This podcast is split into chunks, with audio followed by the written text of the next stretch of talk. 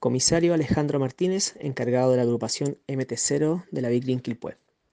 Detectives de esta unidad, en conjunto con el Ministerio Público, a través de un trabajo de análisis criminal, lograron la detención de una mujer mayor de edad chilena en el sector de Belloto Sur de esta comuna, la cual se dedicaba a la venta de drogas en el sector.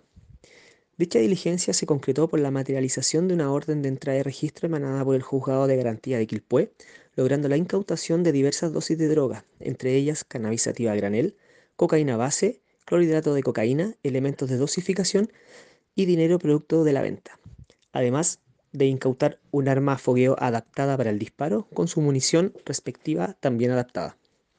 Por otra parte, en el mismo inmueble se incautó un saxofón, el cual, producto del análisis realizados por los detectives, se asocia a una denuncia del año 2018 en el cual se vio afectado un establecimiento educacional de la comuna con la sustracción de diversos instrumentos musicales.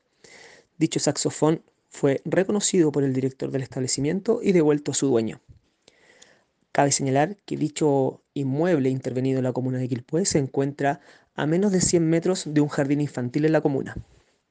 La detenida, por instrucción del fiscal de turno, pasa a control de detención para el día de mañana.